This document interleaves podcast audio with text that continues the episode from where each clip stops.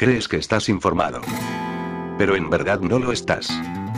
Porque dejas que subnormales cuya credencial periodística es solo un papel que pone que son periodistas te digan lo que no está pasando en el mundo.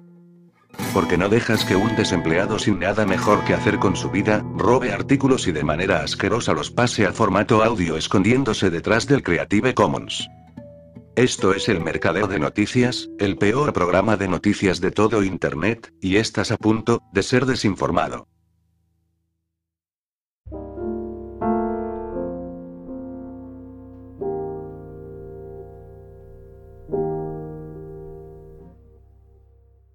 En el periódico británico Daily Telegraph, Shirley Jacobs advierte a sus lectores de que estamos viviendo un verano antes de la tormenta. ¿Qué quiere decir la periodista con eso? Es otro engaño de la élite, que prepara a la población para los tiempos inestables que se avecinan. Jacobs señala que los precios de la energía están en niveles sin precedentes y que nos acercamos a uno de los mayores terremotos geopolíticos en décadas. Los trastornos que se avecinan probablemente serán mucho mayores que las convulsiones que siguieron a la crisis financiera de 2008. La crisis que se avecina podría ser incluso más catastrófica que la crisis del petróleo de los años 70. Los países en desarrollo ya se han visto afectados, con, cortes de energía que se extienden desde Cuba hasta Sudáfrica. Sri Lanka es solo uno de los muchos países de renta baja cuyos problemas actuales podrían repetirse en otros lugares. Pero Occidente no puede escapar de este apocalipsis, escribe Shirley Jacobs.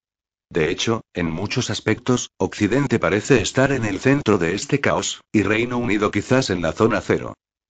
En Europa y América, según Shirley Jacobs, el sistema de élites tecnocráticas complacientes se está desmoronando.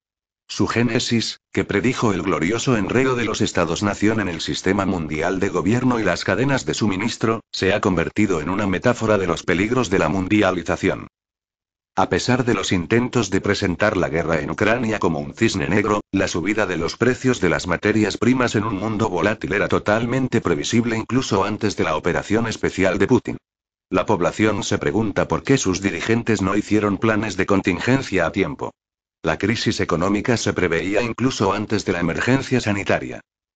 Shirley Jacobs cree que no hay otra explicación para este fiasco que décadas de suposiciones erróneas y errores políticos de la clase dirigente. Personalmente, también veo una planificación consciente, pero los verdaderos responsables son las familias multimillonarias con sus bancos centrales y sus omnipotentes empresas de inversión deben rendir cuentas, o sus secuaces políticos serán sacrificados una vez más. Después de la crisis financiera, los gobernantes apenas lograron convencer a los ciudadanos de que se sometieran a la disciplina de la austeridad y convencer a los votantes de que todos eran buenas personas.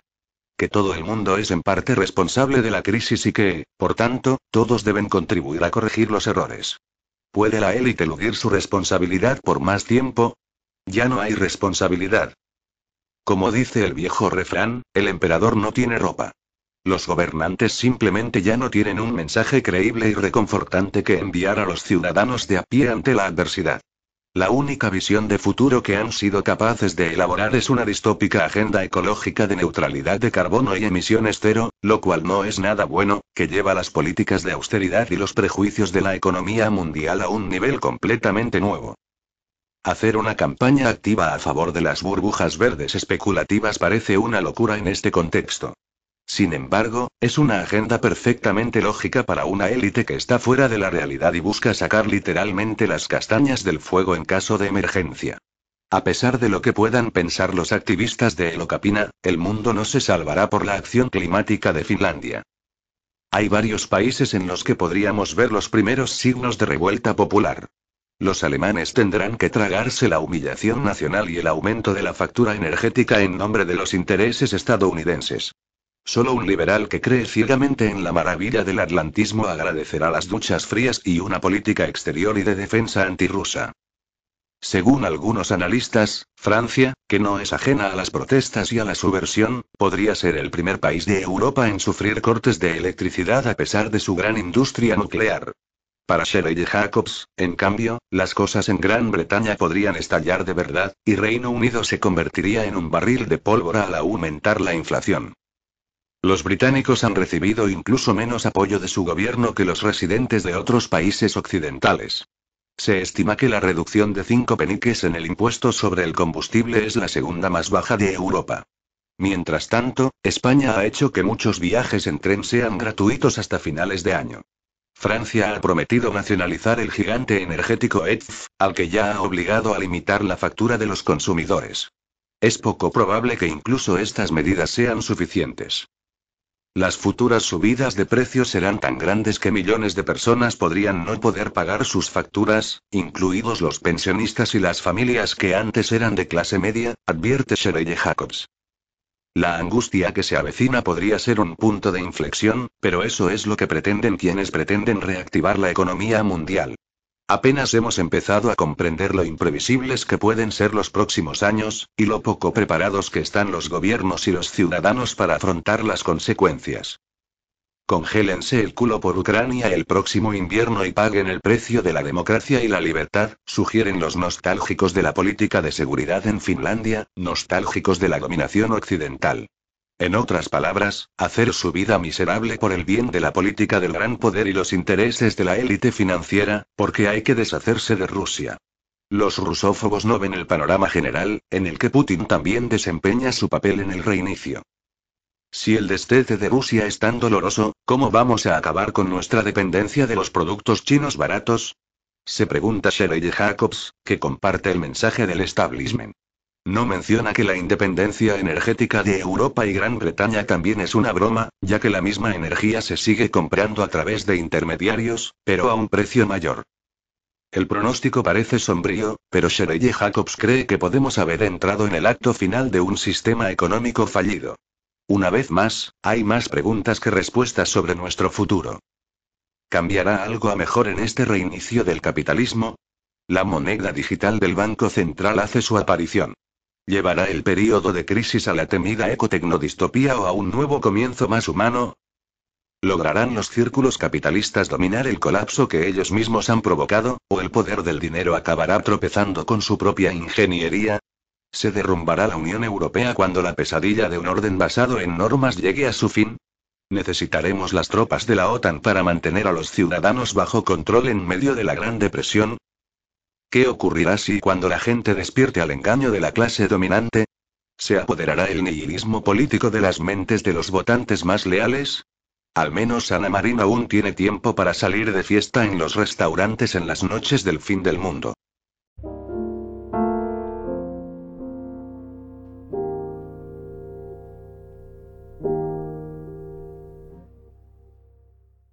Martes el ministro alemán de Sanidad, Karl Lauterbach, reveló los planes para añadir una nueva función a la aplicación informática QA, Corona Warn el pasaporte de vacunas. El estado de vacunación de cada persona sería reconocible por el color de su código QR y cada color concede derechos diferentes a los ciudadanos. El plan del gobierno es eximir de la obligación de llevar mascarilla solo a las personas recientemente vacunadas. Da lo mismo el número de dosis que hayan recibido. Si se pone en marcha este pasaporte, las personas que hayan recibido tres dosis tendrán los mismos derechos que los que no hayan recibido ninguna recientemente. Esa igualdad les dará los mismos derechos, o más bien la misma ausencia de derechos, que a los que han rechazado las inyecciones de refuerzo. Aunque Lauterbach no cree que las personas se vacunen cada tres meses para quedar exenta del requisito de llevar mascarilla, no renuncia a su idea y sigue defendiendo la nueva ley. Si las vacunas que protegen contra la infección están disponibles en otoño, también deberían proporcionar un beneficio a los vacunados. No se puede renunciar a las mascarillas interiores en otoño. En el caso de las personas recientemente vacunadas, estaría justificada una excepción, ha dicho. Esta excepción, que considera una oportunidad y un incentivo para vacunarse, preocupa a los dueños de establecimientos abiertos al público. Todos se alarman ante la idea de tener que comprobar cuántas veces se ha vacunado un visitante y si debe o no llevar mascarilla. Decir que los recién vacunados no pueden ser controlados también es un error. En la aplicación QA, Corona One se ofrece otro color de certificado. Más fácil que antes de la 2G, dijo Lauterbach. El ministro de Sanidad se reserva el derecho de revocar el régimen excepcional si un número excesivo de personas lo utiliza. La obligación de que todos lleven mascarilla en el interior volvería rápidamente y el efímero privilegio para los recién vacunados se acabaría. Un continuo tira y afloja con los derechos de los ciudadanos y una absurda cimentada en algo que todavía no se ha demostrado que exista.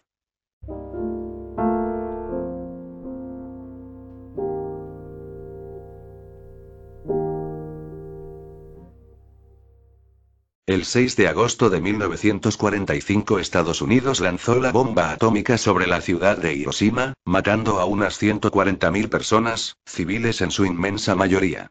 Años de propaganda difundida por los historiadores, han intentado justificar este crimen bajo el argumento de que la dura resistencia japonesa en Okinawa e Iwo Jima, hacía suponer que la invasión a las islas principales sería un baño de sangre para el ejército estadounidense, por lo tanto, según esta tesis, la utilización de esta arma salvaría la vida de miles de soldados estadounidenses. Sin embargo, aunque dicho argumento suena coherente, la realidad fue bien diferente, pues ni la bomba atómica fue utilizada para rendir a Japón, ni fue el bombardeo la razón por la que Japón se rindió.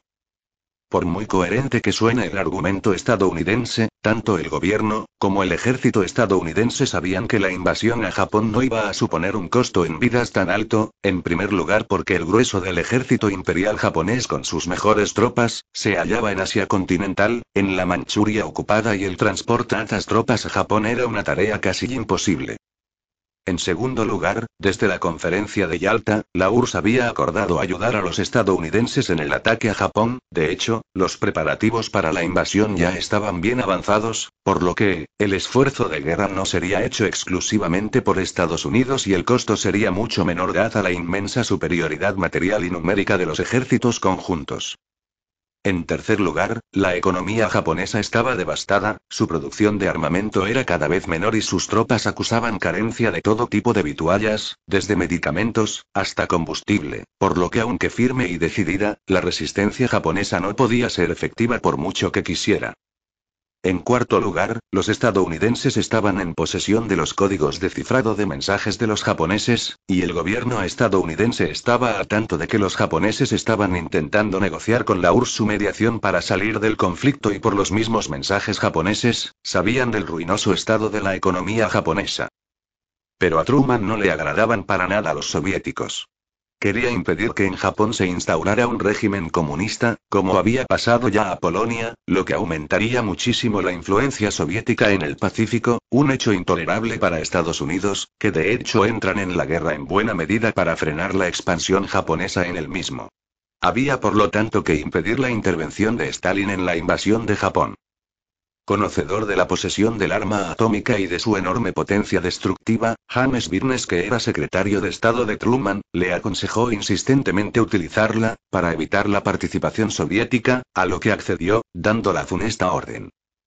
Pero no fue el único hecho que impulsó a Truman a tomar la decisión.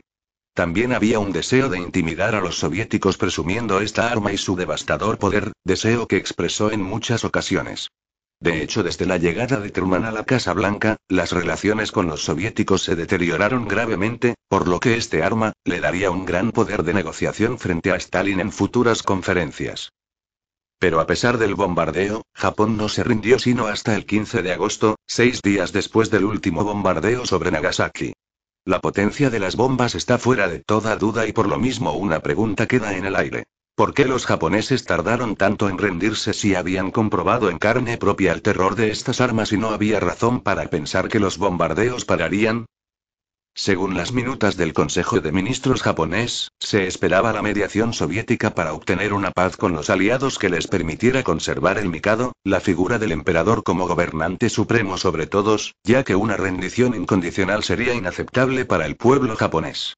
De hecho, tanto políticos, como historiadores, militares y ciudadanos japoneses afirman que las bombas no les amedrentaron, ya que el honor del pueblo japonés estaba en juego, por lo que por muchas bombas que Estados Unidos lanzara, Japón no se rendiría.